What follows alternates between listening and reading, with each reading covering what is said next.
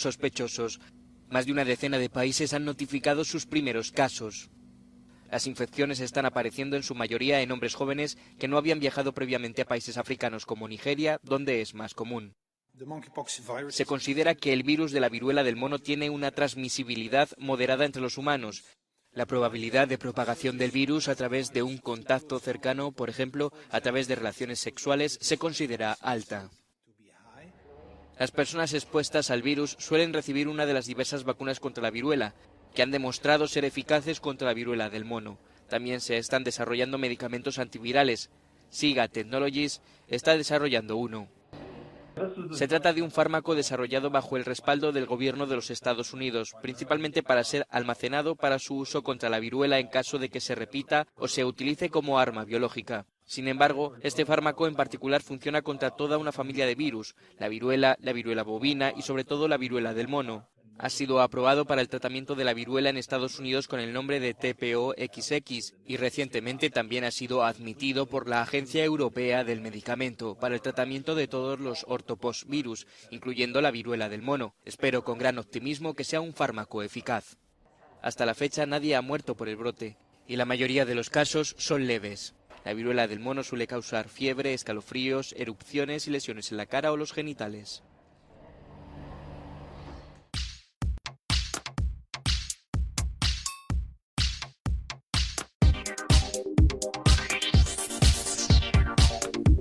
Viruela del mono, amigos. El primer caso en Gran Bretaña fue identificado en una persona que había viajado a Nigeria, y esto hace tiempo pero los casos posteriores se produjeron posteriormente a través de la, de la transmisión comunitaria. ¿Y de qué forma, amigos, le vamos a estar hablando? Bueno, Berlusconi argumentó que el fin del conflicto en Ucrania pasa por llevar a Putin a la mesa de negociaciones y no hacer las declaraciones que se oyen por parte de Gran Bretaña, la OTAN y el resto, que en opinión de Berlusconi, incrementan la tensión. Para la, pandemia, dice que después de tres dosis y de haber pasado la COVID, ¿Cuántas veces me puedo reinfectar, amigos? Pum, pum, pum. En política, el peso argentino cada vez vale menos y el rechazo por el mismo es cada vez mayor. En este contexto, el gobierno anunciará oficialmente en algunos días en algunos días más, la creación de nuevos billetes es el adiós al peso argentino. En sociedad, un hecho histórico se vio en Avellaneda en las últimas horas es que Racing, esto de Argentina también, entregó el primer carnet de socio a una persona no binaria, la señore Cape o el señore Cape. Bueno, para el final, noticias pum pum pum y muchas más noticias que importan y algunas que no tanto en este episodio 107 de la temporada 4 de la radio del fin del mundo. Si está escuchando esta transmisión, busque refugio de inmediato. ¿Qué es? ¿Qué pasa? Si está escuchando esta transmisión, busque refugio de inmediato. Busque refugio de inmediato. ¡Sujétate, Nathan! Busque refugio de inmediato. Busque refugio de inmediato.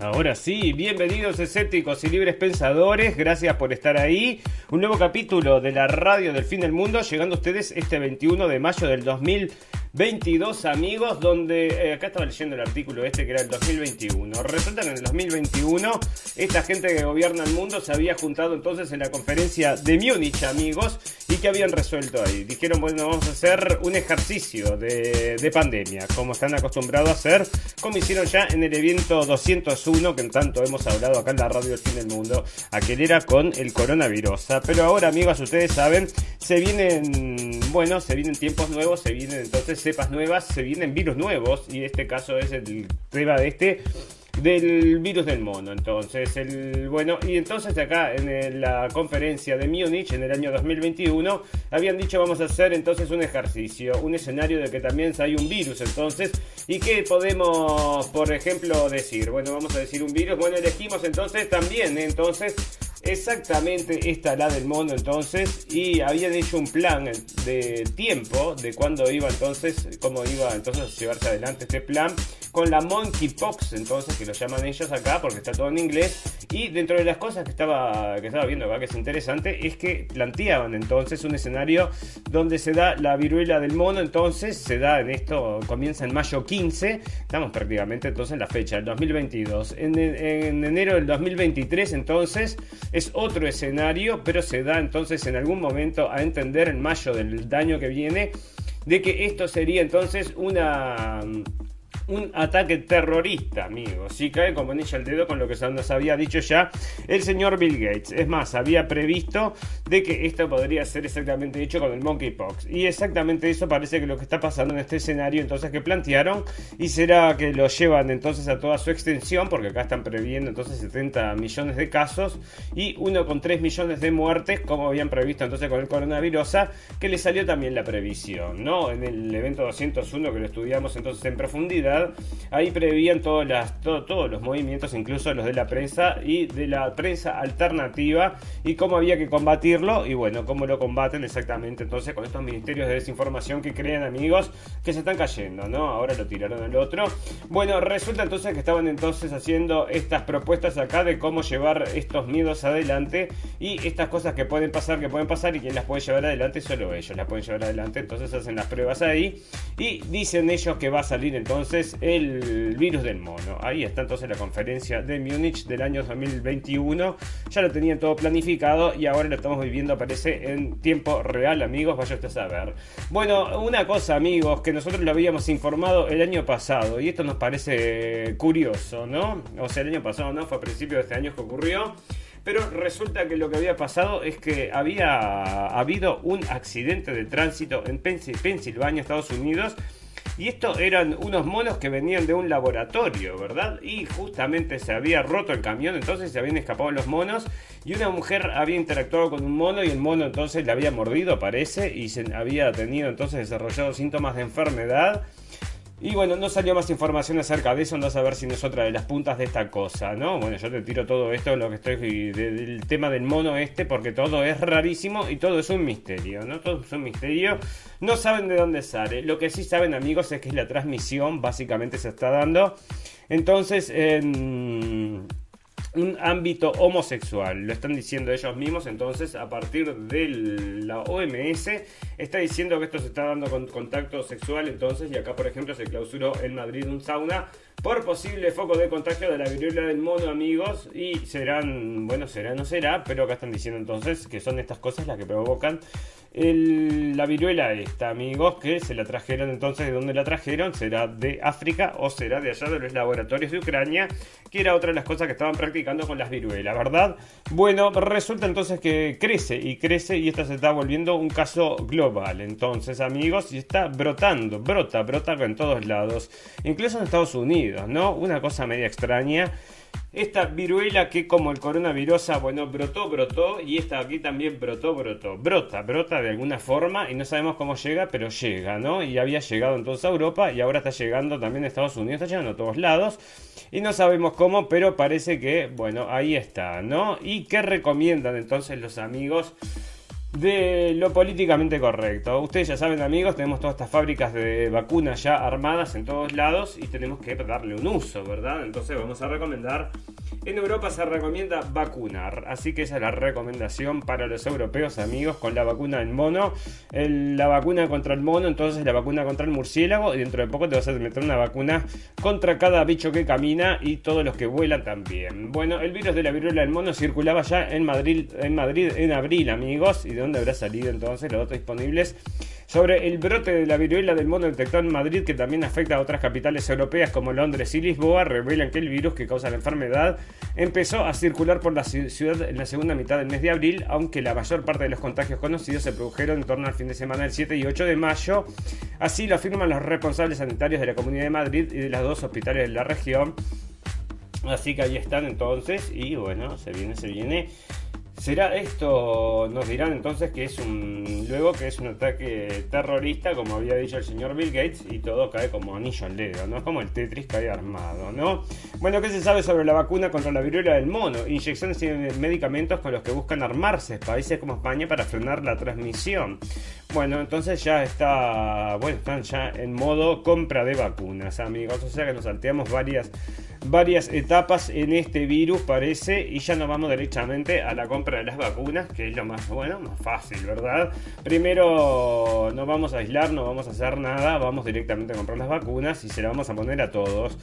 Pero mirá que no se está contagiando todo el mundo tampoco, ¿eh? Ahí fíjate que los contagios son a través de contacto sexual, o sea que, bueno, no habría, no, pero hay que vacunarlos a todos porque, fíjate vos, ¿no? Bueno, Suecia clasifica la viruela del mono como enfermedad peligrosa para la sociedad y esto es lo que les decía, porque acá está entonces, estaba dicho por la OMS, entonces acá la agencia notificó que la Organización Mundial de la Salud y el Centro Europeo para la Prevención de Enfermedades eh, ah, no, no era en esta parte entonces, la pero bueno, estaban diciendo entonces la transmisión entre seres humanos ocurre a través de grandes gotas respiratorias, puesto que las gotas no pueden desplazarse mucho, se requiere un contacto de cara, contacto cara a cara prolongado, amigos, o sea que ustedes saben a lo que se refiere, ¿no? Y la, el brote de la viruela del mono en Europa es el más grande de la región, los casos superan los 100, los 100 casos, amigos, si esto ya sea bueno, es el brote más grande de viruela nunca en la historia afuera de África. Nunca se había dado un, brote, un brote de esto de viruela del mono que no fuera en África. Y ahora se está dando entonces, a saber por qué es, porque es por los laboratorios o por la inmigración esta descontrolada donde, bueno, andas a ver, ¿no? Bueno, los Nueva York entonces eh, reporta entonces que los casos, eh, casos eh, sospechosos entonces en Nueva York, o sea que ya cruzó el charco, amigos, el charco del Océano Atlántico, digo yo, y se fue entonces a Estados Unidos. Una fiesta multitudinaria en Gran Canaria, segundo foco, gran foco de brote de viruela del mundo de España y las autoridades investigan si tres italianos, varios de los diagnosticados en Madrid y al menos un habitante de las islas infectaron el evento celebrado en Maspalomas entre el 5 y el 15 de mayo. Bueno, es una fiesta multitudinaria y dice que, en la isla Gran Canaria asistieron cerca de 80.000 personas. Se ha convertido en el segundo foco del, virus de viruela del mundo en España. Así que ahí está. Israel también está diciendo que detectó un caso entonces. Y así avanza la viruela peligrosa esta del mono por el mundo. Y sigue avanzando, avanzando. Y ahí está, ¿no? Bueno, y le sacan fotos y todo. Ya tiene una foto de un carnet de reconocimiento. Viruela del mono, monkeypox. ¿En qué países se ha detectado casos? Reino Unido, entonces Portugal, Bélgica, España. Francia, Australia, Australia también, entonces Estados Unidos, África, por supuesto, y ahí están entonces todos los países que todos los países y los continentes, porque acá lo ponen países y después pone África tuvo virulencia entre 2020 y 2022, así que esto se había dado entonces en el Congo, Nigeria, Camerún y la República Centroafricana, según UMA, dicen acá. Entonces, y todas estas cosas rarísimas que están ocurriendo, amigos, nadie sabe, nadie sabe, ataque biológico, como había previsto el señor Vilgates, bueno, lo único que nos falta, ¿no? Salimos entonces de una, nos metemos en la otra, y ahora la gente no estará más avanzada con esto, o sea, dirán... Derechito, derechito nos vamos a vacunar o será que van a poner un poco de resistencia, nos vamos a fijar a ver dónde sale, a ver quién la produjo y a ver si nos va a matar o no nos va a matar antes de empezar con todas estas medidas de pánico, terror y todas estas cosas que hacen ellos, ¿no? Bueno, España compra las miles de vacunas porque ya están las vacunas, amigos, como informábamos el capítulo pasado. Ya están las vacunas y estaban autorizadas por el CDC y eso había sido en el 2019 en Estados Unidos. Así amigos que, bueno, ya tenemos la solución, ya le encontramos a la solución y no tienen por qué temer por sus vidas porque tenemos entonces las soluciones con las vacunas. Y vamos a solucionar la guerra ahora amigos. ¿Qué es lo otro que está pasando? Entonces, como ganaron el Eurovisión, tenemos una noticia por acá que se está quejando entonces, no sé, era un país, entonces se estaba quejando que le habían cambiado el voto, ¿no? Para que ganaran los ucranianos, bueno, porque hay que ser muy buenos, y hay que darle entonces el primer premio a los ucranianos, habían ganado entonces un concurso de canto y baile en Europa porque son ucranianos, entonces habían competido con todo el resto de los países, pero ganaron los ucranianos, y ahí están entonces. Y Zelensky dice que el año que viene será, se allí entonces el concurso este.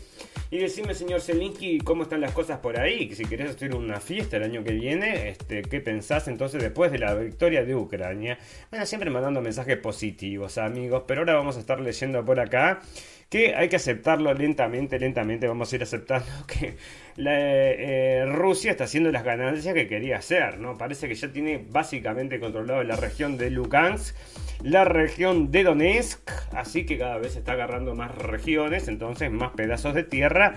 ¿Y luego qué hace? Bueno, señores, ¿ustedes qué son? ¿Nosotros somos ucranianos o son rusos? Bueno, nosotros somos rusos, dicen, porque tiene una cultura rusa, y los ucranianos los están bombardeando, ¿no? Hace años. Dice ustedes que son, entonces quieren votar. Si queremos votar, bueno, llaman ahí a los visores internacionales, que fue lo que pasó entonces con la isla esta de Crimea. Vota la gente y se va a determinar de que quieren ser rusos amigos y a cantarle a Magoya todo entonces legal y dentro de la democracia que tanto se quiere defender, ¿verdad? Ucrania debe aceptar exigencias de Putin para terminar con la guerra, dice Berlusconi. Y estamos absolutamente de acuerdo, amigos. Hay que sentarse a negociar. ¿Y qué es lo que quiere la gente? Bueno, quiere solo seguir esta guerra hasta el fin del mundo. Hasta el fin del mundo, como la radio El fin del mundo. Sí, pero hasta que empiecen a volar las bombas nucleares. Bueno, parece que sí, porque hasta los diarios de Estados Unidos están diciendo que hay que animarse a meterle el pecho a las balas y empezar a pelearnos con bombas nucleares. O sea, bueno, baja un poquito la pelota, hermano. O sea, no sabes en la que nos estamos metiendo. Ya va a venir entonces esta hambruna que te va a demostrar, bueno, no allá en Washington, ¿no? Y todo esto que están escribiendo allá para el New York Times y para el Washington Post y para los amigos estos, el, bueno, el diario este del señor de Amazon entonces, el señor Besos, todos trabajando entonces para el capital en vez de trabajar para la ciudadanía, que es lo que se supone que haría la prensa, ¿verdad? Pero ahora se ponen todos como locos por la compra de Twitter por el señor Elon Musk. Ah, eso sí que es un problema, amigos, y vamos a estar hablando de eso, porque ahora, bueno, está acosando sexualmente, eh, o sea, nunca se había escuchado nada, ¿no? Y ahora como quiere comprar Twitter, está con todas estas cosas, parece que está acosando sexualmente a las mujeres y bueno, y ahí sale. Bueno, pero volvemos a esto, entonces el señor Berlusconi, que ya te digo, también no está tan mal, el señor dice que afirmó ayer que si la Unión Europea debe intentar convencer a Ucrania de que acepte las exigencias del presidente ruso Vladimir Putin para que se ponga fin a la guerra que comenzó el 24 de febrero. Es absolutamente necesario que lleguemos cuanto antes a la paz. De lo contrario, la devastación y las masacres continuarán. Creo que Europa debe estar unida para hacer una propuesta de paz a Putin y a los ucranianos, intentando que los ucranianos acepten las exigencias de Putin, dijo Berlusconi a los medios.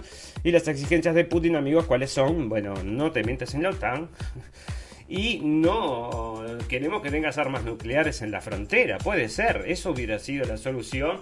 Bueno, no le interesaba a Estados Unidos porque quería entonces, está fogoneando esta guerra desde el año, bueno, ya estamos informando acá que se le envían armas desde el año 2010 por lo menos, ¿no? Y ya estaban ahí, bueno, luego de haber tirado el señor Yanukovych con este golpe de estado que dieron justo junto con los banderistas y la gente que estaba luchando entonces del batallón Azov y todos estos que el otro día veíamos un video y, y el comentarista decía sí sí eran entonces ultraderechas cuando comenzaron pero luego de la victoria se retiraron al revés, al revés de la victoria se eh, enrabaron más entonces en, la, en el poder, amigo. O sea que te están vendiendo gato por liebre. Bueno, pero volvemos entonces. El señor Berlusconi dice y tiene razón, tiene razón, y dice que finalmente argumentó que el fin del conflicto en Ucrania pasa por llevar a Putin a la mesa de negociaciones y no hacer las declaraciones que se hayan por parte de Gran Bretaña, la OTAN, etcétera, que en opinión de Berlusconi incrementan la tensión. Y la demostración de esto, amigos, es toda esta ahora que está metiéndose entonces en la OTAN Finlandia y Suecia, ¿no? O sea, ¿por qué? ¿Por qué? Bueno, no, por la amenaza del señor Putin, no, señores. Ahí lo que hay es una presión entonces política, una presión económica, es una presión de lados para empujar entonces esta guerra como se pueda. Pero la señora entonces de Finlandia, que era la que le podía um, ejercer entonces una amenaza al señor Putin, dijo que no se van a poner entonces armamentos en su país. Así que eso, bueno, vos te querés estar en la OTAN, podés estar en tanto lo que quieras, no pasa nada. Mientras no tenga las armas ahí de la OTAN, no, no pasa nada, ¿no? Bueno, Rusia asegura que destruyó un gran cargamento de armas occidentales para Ucrania, amigos. Y acá están los billones de dólares que van volando entonces de los contribuyentes, ya sea de Estados Unidos o de Europa, para las empresas de ventas de armas, amigos. Y directamente entonces a que les exploten todas y de vuelta a comprarlo de nuevo y a mandarlo. Y están haciendo la zafra como veíamos entonces también, que están subiendo las ventas como loco, ¿no? Bueno, ahora se están preguntando desde Austria a ver si quieren entrar también en la NATO. O sea que la siguen complicando, ¿no? ¿Por qué siguen empujando esto? Vamos a dejarlo tranquilo. No, no. Hasta que no, hasta que no logremos la guerra no vamos a parar, definitivamente. O sea, quieren meter a Austria, que era también, este, no tenía nada que ver, entonces no quiere tener nada que ver con la OTAN, ¿verdad? Bueno, resulta que la guerra de Ucrania entonces parece que le están mandando, y esto es, esto es algo increíble, ¿no? Ucrania asegura que Estados Unidos prepara un plan para destruir la flota rusa en el Mar Negro. Dice que Anton Gerashenko, asesor del ministro de Interior de Ucrania, expresó que Estados Unidos está trabajando en un plan para atacar a la flota rusa del Mar Negro y así liberar los puertos, cuyo bloqueo por parte de Moscú amenaza el suministro mundial de alimentos. Estados Unidos prepara un plan para destruir la flota del Mar Negro. Bueno, lo que está sucediendo, amigos, es que si no paran esta guerra vamos a seguir sufriéndola. Es el, bueno, fue lo primero que dijo el señor Putin. Si nosotros este conflicto se complica, vamos a pasar todos hambre. Y es lo que está sucediendo. Y estos ahora quieren ir a destruir las flotas del Mar Negro para Mirá lo que están diciendo, ¿no? O sea, que mirá el plan que tiene. Yo vamos a destruir la flota del Mar Negro para abrir entonces los puertos, para liberar los puertos cuyo bloqueo por parte de Moscú amenaza el suministro mundial de alimentos. Bueno, o sea, no vamos a meter en otra más grande entonces. Decime si Rusia se va a aguantar eso. ¿Qué se lo va a aguantar? Y esto es lo que está haciendo Estados Unidos es pincharlo, pincharlo, pincharlo, pincharlo lo más que pueda hasta que Rusia reaccione y haga algo que esté fuera de los eh, límites de la guerra, vamos a decir. Atacó a alguien de Estados Unidos, por ejemplo, y bueno, ahí tiene una excusa entonces para ir toda la OTAN contra él, ¿verdad? Bueno, Rusia afirmó que ya controla casi por completo la región de Lugansk y esto sale de Telam, amigos. El ministro de Defensa ruso, Sergei Shoigu, dijo el viernes que Rusia está cerca de controlar totalmente la región separatista de Lugansk en el este de Ucrania, una de las dos provincias con mayoritaria población ruso parlante y cuya liberación al igual que la vecina Donetsk, fue uno de los objetivos presentados por Moscú en el inicio de la invasión militar que entró este viernes en su día 86. Bueno, están terminando con eso, amigos, una parte del trabajo y se van a quedar aparte con esas tierras, se van a quedar con otras tierras más, parece. Todo lo que era que tiene rusos, entonces si a esta gente de Ucrania no le gustan los rusos, bueno, entonces nos vamos a hacer todos, a todos a rusos los vamos a hacer y ya se terminó este problema con los ucranianos, ¿no? Eso es lo que sepa, bueno, es el tema principal acá y todo este fogoneo de Estados Unidos ayudando y apoyando entonces a que este conflicto se ponga cada vez más pesado, más pesado y con muchísimo dinero, amigos. La Unión Europea desembolsó otros 600 millones de euros de ayuda de emergencia a Ucrania. Salía 6 billones de dólares eh, arreglar el hambre del mundo, amigos. 6 billones de dólares. Y acá le están mandando 40 billones de dólares a Ucrania. Acá 600, 250 millones le está dando, o 2.500, no sé cuántos millones le estaba dando también este, Portugal. Bueno, Finlandia anuncia que la rusa Gazprom le cortará el gas este sábado. La compañía energética finlandesa Gazum anunció este viernes que el gigante gasístico ruso Gazprom le cortará el suministro de gas este sábado tras negarse a realizar los pagos en rublos como exige el grupo estatal ruso. Gazum esto debe haber cambiado, ¿no? Porque ellos ya le habían hecho esto a todo el resto de, los, de la gente que compraba entonces eh, gas a Rusia, bueno, pero los países enemigos, así lo habían puesto. Los países enemigos le vendemos solamente el gas en rublos. y ahora estos se volvieron enemigos cuando se metieron en la OTAN y ahora tenés que pagar en rublos. Así no pagas en rublos, te cortamos el gas, así que van a tener que pagar en rublos y ya te digo, bueno, en algún momento van a tener que decir, no, no queremos más estar dentro de la OTAN. La verdad es que nos arrepentimos. Podemos devolver, ¿dónde está? Mm, llamamos al club, no tiene que llamar al socios, la parte de socios el recursos humanos de la OTAN. Dígame qué quiere. Bueno, quiero retirarme. Me arrepentí. Puede ser que no. Esto ya está. Ya firmó acá. No leyó la letra chiquita. Ahora hasta que la guerra mundial se desate. Bueno, el Pentágono advierte que será difícil poder sacar al ejército ruso del Donbass. O sea que esto está saliendo del país.com.uy, amigos. ¿Qué están diciendo acá? Están admitiendo implícitamente la derrota de él. Porque se le van a acabar los ucranianos en algún momento, ¿no? O sea, y todos estos que están yendo a luchar por 2.000 dólares por día, como informamos eh, estos mercenarios, también se les van a acabar en algún momento, porque Rusia bueno, parece que tiene mucho más, tiene la ventaja entonces táctica y la, ventaja, la ventaja, bueno, vaya a saber qué ventaja, porque ellos tienen todo el dinero y todas las armas, ¿no? Parece que le falta el ejército. Entonces, con el ejército faltando, Rusia les está ganando. Y bueno, y si no quieren una guerra mundial, que gane y ya está, ¿no? El Pentágono advierte que será difícil poder sacar el ejército ruso el Donbass y se terminó, ¿no? O sea, ya está, ganaron los rusos y en esa parte ya está ganada. Igual que la planta esta de um, Azovstal, ¿no? Azovstal, yo no sé cómo se dice, Azovstal, pues no Azovstal, que sabes de quién es la planta esta, ¿no? Es la planta del jefe de Zelensky, o sea, el, aquel, este, aquel oligarca ucraniano que es el mismo que le hizo la novela a Zelensky y que también le apoya en la campaña y el mismo que tenía entonces las empresas de... Mm, estaba haciendo entonces los negocios con el hijo de Biden, ¿no? O sea que están todos metidos ahí adentro, amigos, este es un club y no estás invitado. Bueno, Washington y Londres se empantanan en Ucrania y así, así sigue todo este tema de la guerra, amigos. La guerra se ganará en combate, pero el final será diplomático, según Zelensky. Bueno, Zelensky, si todos lo sabemos que esto es así, esto se va a seguir, se va a seguir, se va a seguir hasta que se llegue un punto de que se dialogue. O sea, ¿por qué no lo hacemos ahora en vez de alargar esto y matar a todo el mundo? No, porque el plan es matar a muchísima gente, ¿no? Porque amigos, ustedes saben, está sobrando la gente en el mundo, ya habían dicho, ¿no? Que somos demasiados y no tenemos recursos para todos. Hay que sacar algunos entonces del camino y a quién los vamos a sacar y a los que aquellos, ¿no? Los comedores, estos que no producen nada o que producen muy poquito. Bueno, fantástico, maravilloso. Resulta que están pasando otras cosas, amigos, esto lo quiero hablar, ¿dónde está lo de Twitter acá?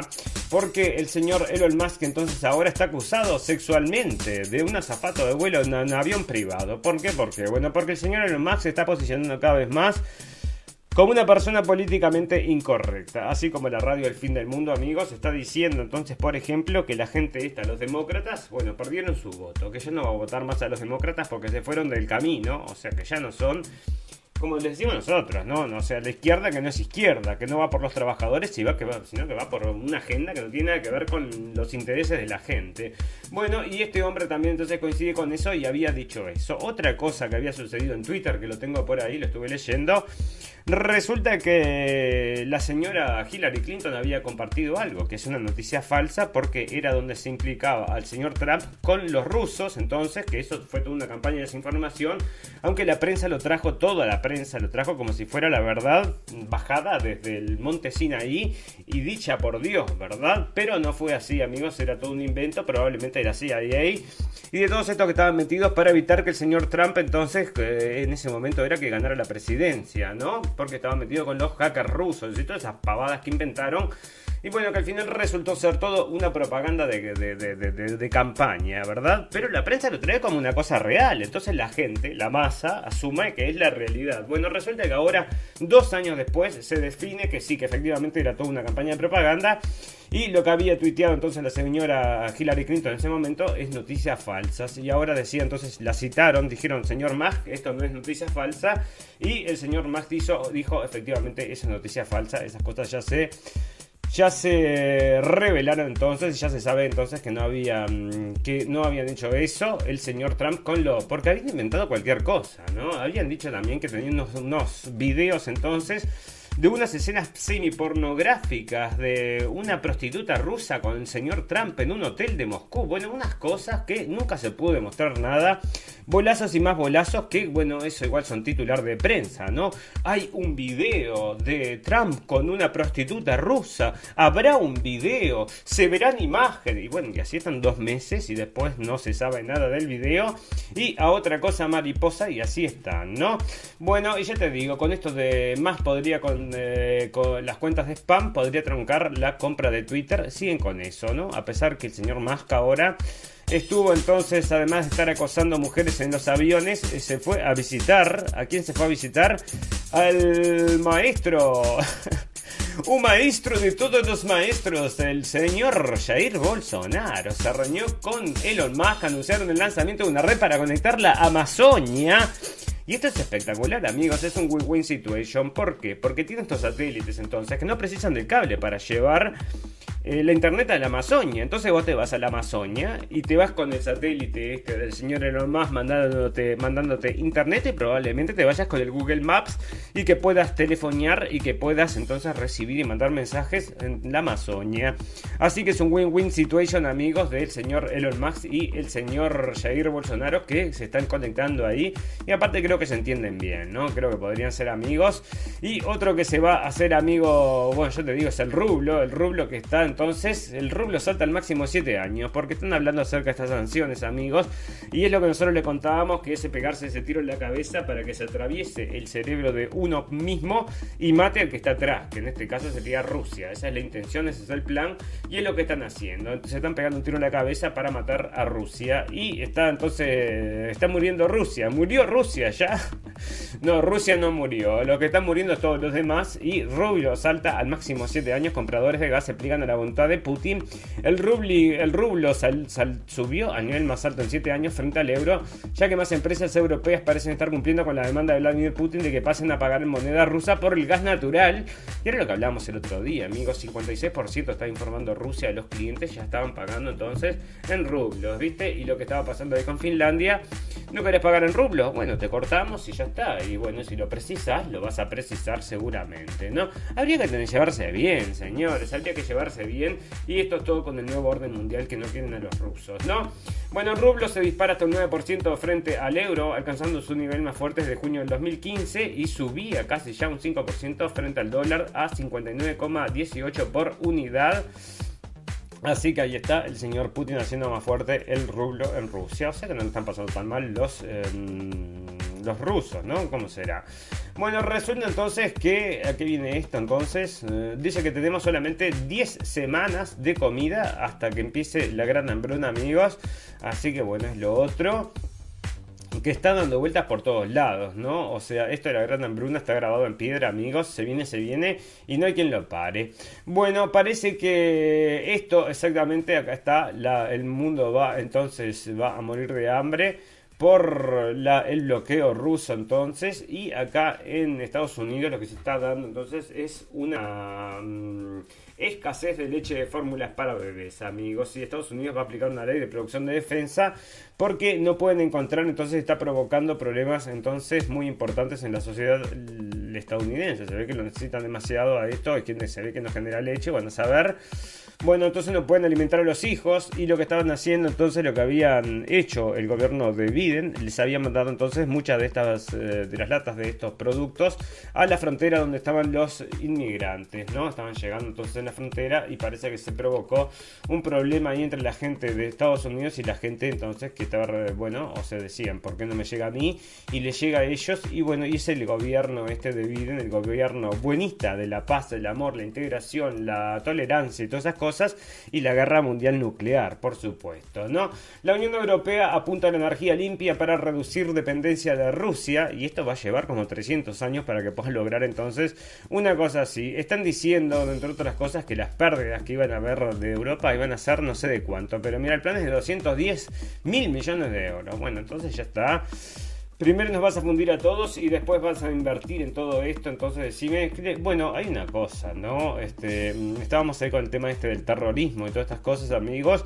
El mundo que se plantea, el mundo este del futuro, va a ser un mundo de gente obediente que simplemente, bueno, vaya a trabajar y van a generar con eso la plata necesaria para cambiar el mundo, para poder empujar adelante, ¿no? Y el que no quiera trabajar, que no trabaje, directamente lo van a mandar a quedar a su casa y le van a pagar un sueldo de miles de euros, mil euros entonces, para que no para que viva nomás, que es el otro plan, ¿no? Bueno, resulta entonces que está diciendo el señor Elon Musk que el virus eh, woke entonces podría destruir a la civilización, y estamos de acuerdo, el virus woke, y es contra el que lucha el señor Putin también, ¿no? El virus woke que le dice el señor Elon Musk. Bueno, el tornado azota la ciudad alemana, hay docenas de heridos, amigos. Y bueno, y les traigo esto porque es interesante. Hay mucha gente que está hablando acerca de la geoingeniería, porque yo me muevo en estos círculos, amigos, donde la geoingeniería es un tema muy recorriente. ¿Qué es la geoingeniería? Ya los invito a todos los amigos que quieran conocer acerca de este tema. es eh, lo pueden hacer en Vigilante de la Geoingeniería, que está, es una página de Facebook que tengo yo, donde junto material, información, que ahora se pila que no cuelgo porque no sale mucha cosa, bueno, acerca de esto de la geoingeniería, sea que esto es la manipulación del clima e incluso hoy estaba viendo un video que lo tengo por ahí, no sé si lo guardé o no, pero me pareció muy interesante porque entre las cosas que se podían manipular también eran los tornados, amigos, o sea que también los tornados se pueden. Entonces eh, maniobrar. O sea, hasta 3 grados, creo, 6 grados, creo que lo podés mover entonces. Así que bueno, fíjate vos que esas cosas también se pueden usar como armas. Y eso es la geoingeniería. No solo eso, ¿no? Porque supuestamente ahora se está usando para luchar contra el cambio climático. Que es todo eso que ves entonces cuando te pasan todos estos, los chemtrails, esos que se le dicen, entonces las rayas que te dejan en el cielo, que después se expanden, te cubren todo el cielo y no pasa la luz del sol. Entonces, ¿por qué? Porque de ellos dicen, según sus cálculos, que en el año te disminuye entonces el calor de la Tierra un, yo que sé, por ciento, un 3%, y no tenés entonces que pasar a las energías limpias para combatir entonces el CO2 y todo, bueno, amar en coche, ¿no? Y mientras te tiran esas cosas ahí en el cielo, bajan a la cabeza de la gente, ¿qué, qué pasa? ¿Qué pasa? Y con el clima, bueno, se trabaja también, se modifica ese clima como loco, y acá arriba mi cabeza, ¿no? Yo soy una de las personas que puedo salir cualquier día de la semana y sacar una foto y decirles, miren muchachos, esto es geoingeniería, y por eso armé la página esta de Vigilante de la Geoingeniería. Ahí tienen noticias, pero tienen videos que he hecho yo también. En un momento me asombró. Ahora ya estamos acostumbrados. Aunque no nos gusta, no nos gusta. Porque muchas veces llueve, amigos. Cuando llueve, quedan unos char, quedan como unas gotas en los autos, una mugre, pero es realmente algo que, bueno, no es una lluvia normal, ¿no? Es algo como que cae con un barro y te deja todo manchado, así que yo te digo, ¿no? Me parece todo rarísimo, rarísimo, ya no creo en nada. Bueno, la OMS celebra su asamblea anual con el gran reto de dejar atrás la pandemia, pero no, Tedros, ¿cómo la vas a dejar atrás si va a volver? Decí la verdad, decí la verdad, Tedros, que va a volver o tenés otra cosa preparada y es el monkeypox este. O va a ser entonces el... ¿Sabes lo que me parece otra cosa? No, no estuvimos hablando todavía del coronavirus, pero ¿cómo están hablando del monkeypox este, no? De la viruela esta del mono. Pero no están hablando tan, tanto, tanto como tendrían que hablar acerca de los problemas estos del, de la, del la hepatitis agudas, amigos, y quizás están tapando una cosa con la otra, porque este, sigue saliendo información y la tengo por ahí, entonces, de que siguen falleciendo niños, y cada vez es más importante la incidencia de esta hepatitis, y nadie sabe de dónde sale, y estaban mencionando estos teóricos de la conspiración que podría ser por aquella cosa que no se puede mencionar porque te sacan de todos lados, ¿no? Bueno, el cambio climático y Ucrania puede provocar una hambruna sin precedentes. Bueno, la tormenta perfecta o la suma de todos los miedos, o la suma de todos los virus, como le pusimos nosotros. Una tormenta perfecta creada por la guerra en Ucrania combinada con los efectos del cambio climático y la pandemia del coronavirus. Llegó, lo, llevó los niveles mundiales de hambre a nuevo máximo. Alertaron el juego los funcionarios de las Naciones Unidas y porque se viene, se viene y ya lo saben, ¿no? Se están advirtiendo una cosa que saben que va a morir mucha gente, ¿no? Y está todo hecho a propósitos, amigos, porque esto se podría parar ya de plano y solucionar y nadie lo quiere hacer, ¿verdad? Bueno, más de 100 países se unen para pedir una migración segura y esto es el pacto este de las Naciones Unidas de que quieren asegurar una inmigración segura porque quieren que la gente entonces eh, haga, emigre, ¿no? Esas son las intenciones, que emigre entonces y vaya usted a saber cuál es el plan, pero parece que hay un plan también, ¿eh? Bueno, fantástico, maravilloso. Vamos a empezar a redondear todas estas cosas, amigos. Pero antes les quiero contar una cosa que me parece muy interesante porque estaba saliendo en Estados Unidos. Acá está. Y este es el caso de un señor que se llama Bill Maher. Bill Maher, entonces, este es medio ídolo allá en Estados Unidos, muy conocido y tiene un programa en HBO. Y este es muy de izquierda, es una persona que es muy de izquierda, ¿verdad? Pero con el tiempo, igual que nosotros amigos, la izquierda se ha ido tanto, tanto a la izquierda que uno se queda, bueno, se queda más hacia el lado de la derecha, ¿no? Te pueden decir derecha porque se fue tan a la izquierda todo esto. Y lo que está mencionando entonces acá este señor que llamó al, bueno, a que el diario sacara entonces un artículo acerca de esto, es que hizo, presentó unas gráficas donde está el están diciendo cómo se identifica entonces ¿qué cantidad, qué porcentaje de gente se identifica como transgénero? Como transgénero, entonces acá va, según la gente que nació en 1948 tiene esta tasa, en 1990 es la verde, perdón, 1980 es la verde, 1990 es la azul, en el 2000 son la violeta, en el 2020 son la roja, o sea que cada vez más se está aumentando entonces la generación Z, que sería la del 2000, después está el 2020, ya es un invento porque están diciendo acá que para el año 2060 vamos a ser todos homosexuales y esto mira cómo está aumentando entonces cada vez más, cada vez más porque lo están empujando incluso en los jardines de infantes, ¿no? Y otra de las cosas que están empujando entonces amigos es todo esto de la hormonización y esto es un win-win situation para las farmacéuticas amigos, por eso no nos parece que sea pasado en las buenas intenciones, porque resulta que nunca, nunca antes en la historia de la vida había tanta gente naciendo en el cuerpo equivocado. ¿Qué está pasando? ¿Tenemos un problema entonces en la distribución de las almas? ¿O qué está pasando? Eso es cuando antes de que nazcan, amigos, eso es cuando se distribuyen, no es cuando llegan. Entonces, dígame usted, y todo esto entonces es transfóbico hablar de todas estas cosas, pero la realidad es que están empujando todas estas cosas, amigos, porque hay una intención detrás y dentro de esas cosas está esto de la farmacéutica ligado con la disminución de la población mundial. Entonces, bueno, ustedes saben amigos, los eh, homosexuales tienen menos tendencia a tener hijos que las parejas heterosexuales, ¿no? Y ese podría ser el motivo. Bueno, fantástico, maravilloso. Vamos a hacer, primero le vamos a agradecer a todos los amigos que nos están escuchando en vivo y en directo y a todos los amigos que nos van a escuchar luego en diferido. Tenemos un botón en nuestra página de Facebook que lo lleva a nuestra página de internet que es blendenblick.com y ahí tenemos un apartado de la radio del fin del mundo y en Blendenblick en la parte editorial también tenemos muchas cosas interesantes y también tenemos en la parte de artículos y todo, bueno, pueden revisar la página, hay muchísima información, todo interesante. Tenemos una página que es Blendenblick también con los videos, ahí hacemos videos y también, bueno, información que también le puede servir entonces para conceptualizar el mundo, amigos, porque nos mienten, nos mienten 24 horas, ¿no? Nosotros tratamos de hacer esto para justamente separar un poquito lo que es la mentira de la propaganda de la realidad, porque realmente nosotros ya, la detectamos de lejos, ¿no? Tenemos una, ya estamos una, una práctica, podemos decir, que podemos detectarlo y es lo que queremos hacer, entonces traerle acá esas cosas que se detectamos, amigos, y esperamos servirles a todos aportándoles con eso. Bueno, fantástico, maravilloso. Ustedes saben, entonces nos pueden escuchar caminodigital.com y también en Radio Revolución a las 23 horas de la noche. Amigos, vamos a hacer una pequeña pausa de un minuto y volvemos en seguida para hacer el popurrí de noticias del día de hoy.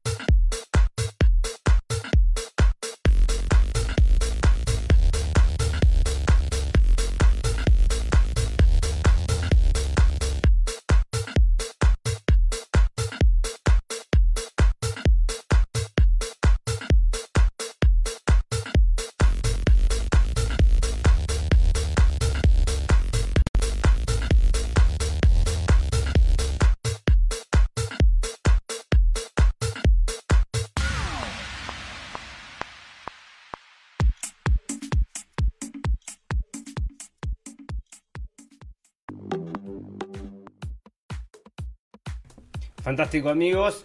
Bueno, resulta que sigue acá la novela esta que comenzó el otro día cuando un jugador de fútbol no quiso usar una remera con los colores del arco iris gay, ¿no? Del arco iris este del LGBT.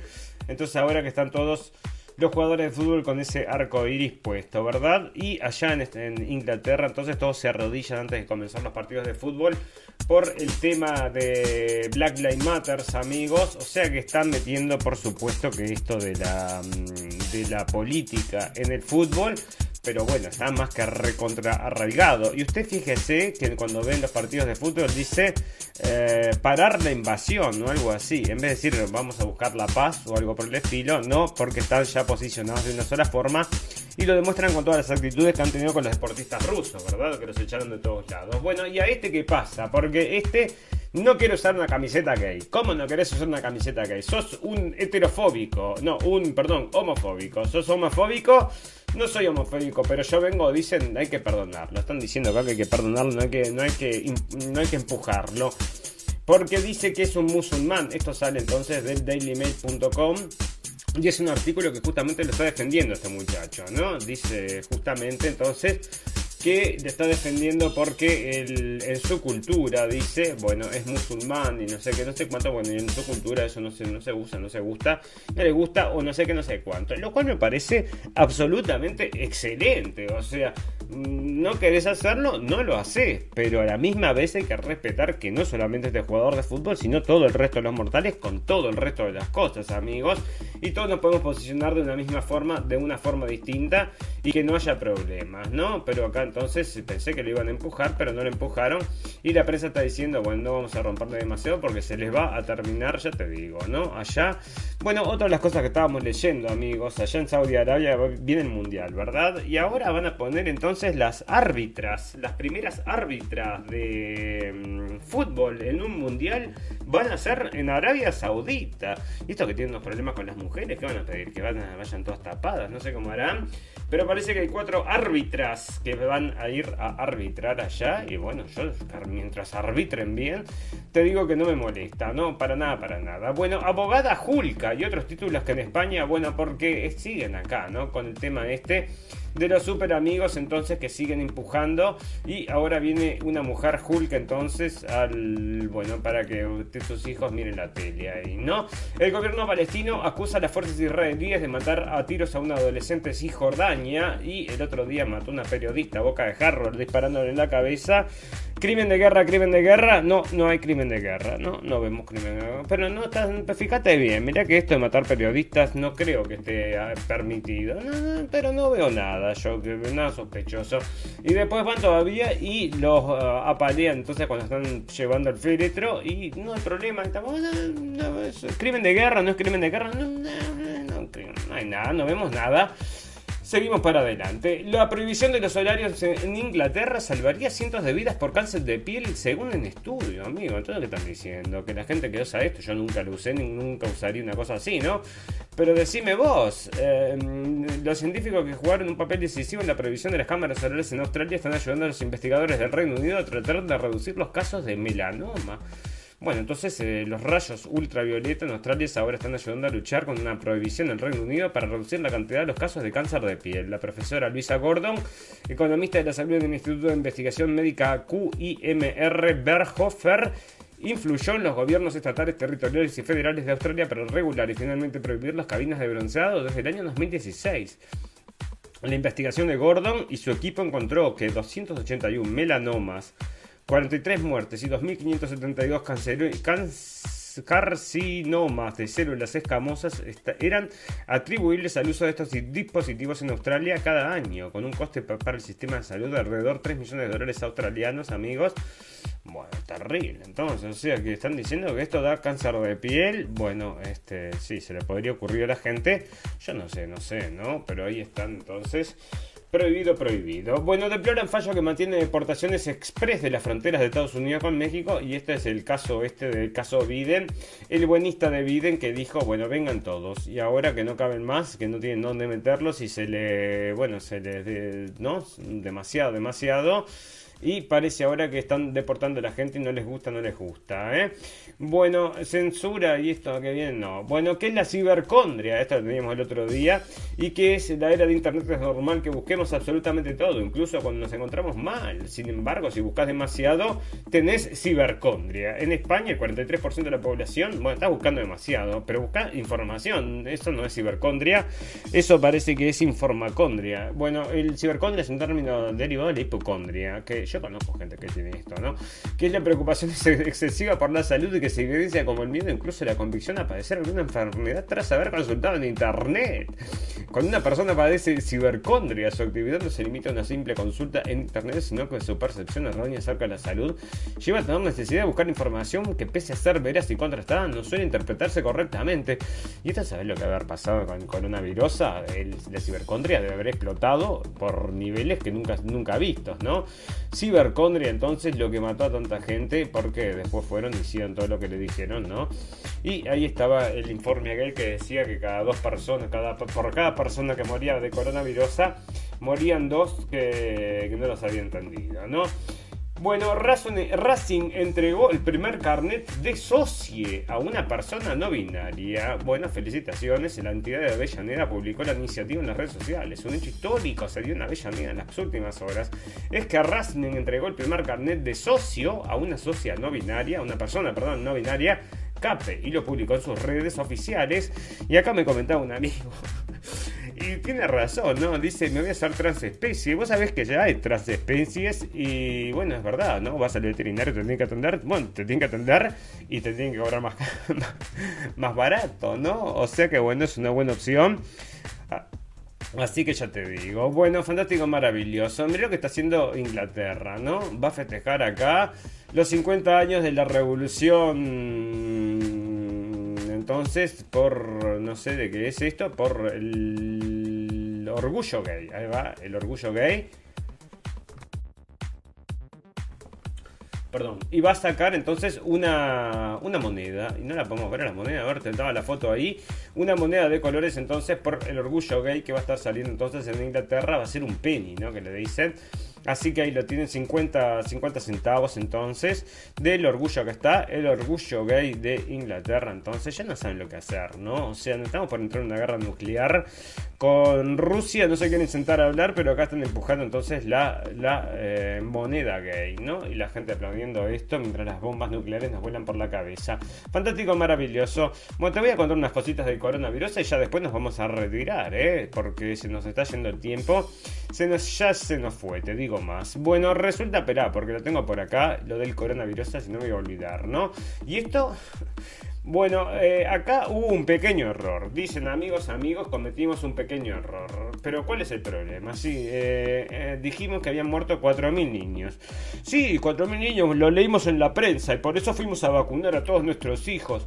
Bueno, pero ¿sabés qué? Fue un pequeño error. Quisimos decir que fueron diagnosticados, no que fueron muertos. Se había salido entonces en el New York Times, amigos, y se tuvieron que rectificar. Porque decían que 4.000 niños habían muerto de 5 a 11 años. Imagínate lo que provocó esto en la gente. O sea, esto es desinformación, amigos, a propósito, pero ahora se tuvieron que rectificar porque lo que habían hecho era que les habían diagnosticado, no era, no era que estuvieran muertos, sino diagnosticados con coronavirus y estos reportaron que habían muerto por coronavirus. Y bueno, a saber si no fue en la misma época entonces que estaban empujando toda la vacunación esta para los menores, que la siguen empujando, ¿no? Ahora siguen habilitando vacunas para los menores amigos y lo siguen empujando, lo siguen empujando. Bueno, eh, después de tres dosis de haber pasado el COVID, y esto es como para pum pum pum, y ya me da lugar entonces Uh, espera, te voy a contar esto antes y después paso a la otra. Porque eh, la hepatitis entonces aumenta, esta, la hepatitis en niños, 180 niños entonces, y 15 han tenido necesidad de trasplante de hígado, amigos. Y esto es en Estados Unidos, o sea que se están dando muchísimos casos y acá tiene un mapa entonces donde se están mostrando todos los casos y está en todos Estados Unidos. Una cosa muy extraña, ¿no? O sea, surgió, surgió y una cosa está tapando a la otra entonces ahora no sabemos qué va a pasar con esto de la C. Acá está, entonces, mira todos los casos que hay en todos lados de Estados Unidos, una cosa rarísima. Esto de la hepatitis entonces, y 15 niños precisaron trasplante de hígados, así que no es para tomárselo la risa, ¿no? Bueno, y después de tres dosis y de haber pasado la COVID, ¿cuántas veces me puedo reinfectar? Preguntan acá, pum pum pum. Bueno, y después de tener las tres dosis y de haber pasado la COVID, ¿cuántas veces me puedo reinfectar? Y sabes lo que dicen acá, que sí, que es obvio que te puedes reinfectar. Entonces, para que, no, porque nunca te vas a infectar de forma grave, o sea que no te preocupes, para algo sirve. Y ahí está entonces, pero después te puede dar, por supuesto, todos esos problemas que están dando, que no salen en la prensa igual. Como no los lees, no te vas a preocupar, pero son muchos, muchos y son cada vez más importantes. Bueno, fantástico, maravilloso. Vamos a empezar a redondear este programa, amigos. Nos vamos a empezar a despedir. ¿Y cómo nos despedimos? Con las noticias del final, las noticias que decís Purum pum pum, noticias que decís, chau, cerrá y vamos, no quiero escuchar más noticias, no aguanto más, me quiero ir. Y es lo que exactamente lo que hacemos, amigos. Nos vamos, nos vamos. Pero mira, te voy a contar un cuento acá que es medio purum pum pum y medio cualquier cosa, ¿no? Porque esto. Esto es medio interesante. Resulta que un chiquilín encontró en un en un este en un tren entonces acá en Alemania una bolsa con 13.000, 14.900 euros. Y en vez de llevárselo entonces a la policía, dice acá, esto era de un de un retirado entonces 62 años que había llevado, tenía la bolsa, no sé por qué lleva esa bolsa con tanto dinero, ve que había retirado el dinero y la dejó entonces la olvidaron en el tren. La encontró un niño de 13 años y ¿qué hizo? Bueno, se fue con los amigos y se compraron entonces patines eléctricos y se compraron, se dieron la, gran vida durante un tiempo hasta que los padres se dieron cuenta entonces habían gastado 7 mil euros y después tuvieron que poner el resto de la plata que habían gastado los niños entonces la tuvieron que poner entre los padres de la barrita esa que se fueron entonces a hacer, se ganaron 7 mil euros, ¿no? Comprándose ropa, mochilas, eh, cosas eléctricas y todas esas cosas entonces y los padres después tuvieron que reponer y esto es medio puro pum pum, decime vos, ¿no? Bueno, y te voy a contar una noticia puro pum pum, mismo puro pum pum de esta, de, de esta época, ¿no? Y esto de México sale esto. Resulta que en México las cosas que están pasando, esto es tragicómico, ¿no? Parece un es tragicómico realmente, porque las cosas que están pasando en México son terribles, ¿verdad? Y es tan terrible la situación allá, amigo, que se dan las, fosas estas, que donde matan a la gente y la entierran. Bueno, estas, las matanzas que se están dando allá son tan importantes como las de las guerras, ¿no? Quizás es más importante que la guerra que se está dando ahora con Ucrania, amigos. Y resulta que encuentran 150 cráneos. Entonces agarran y piensan, por supuesto, dicen, bueno, esto es de narcofosa entonces y lo llevan a la policía. Bueno, resulta que se encuentra, resultó ser un tesoro arqueológico milenario de la cultura maya, expresó el antropólogo en una entrevista. Y esto era un altar indígena de la muerte, amigos, o a la muerte. Tras una década de estudio, los factores que apoyan las hipótesis son la peculiar deformación de los cráneos de tipo tabular recta que datan del posclásico temprano, la extracción de dientes y la estructura de madera donde fueron encontrados. Los estudios nos llevan a suponer que un es un tronza, pil alta indígena a la muerte, pues no se tiene un entierro completo, sino tenemos algunas osamentas y los cráneos, precisó el investigador.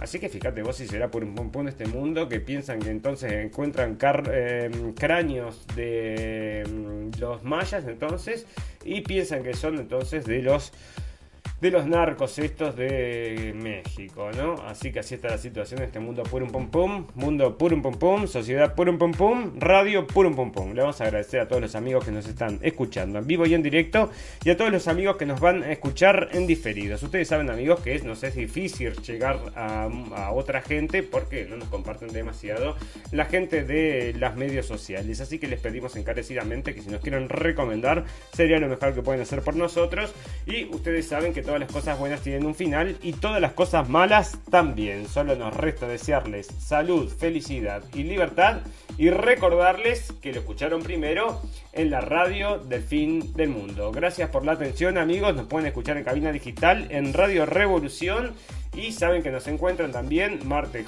jueves y sábados a las 23 horas en Facebook Live por, por Facebook Live a las 23 horas de Berlín. Fantástico amigos, nos vemos, nos vemos. Les mando un gran abrazo a todos. Chau, chau, chau, chau.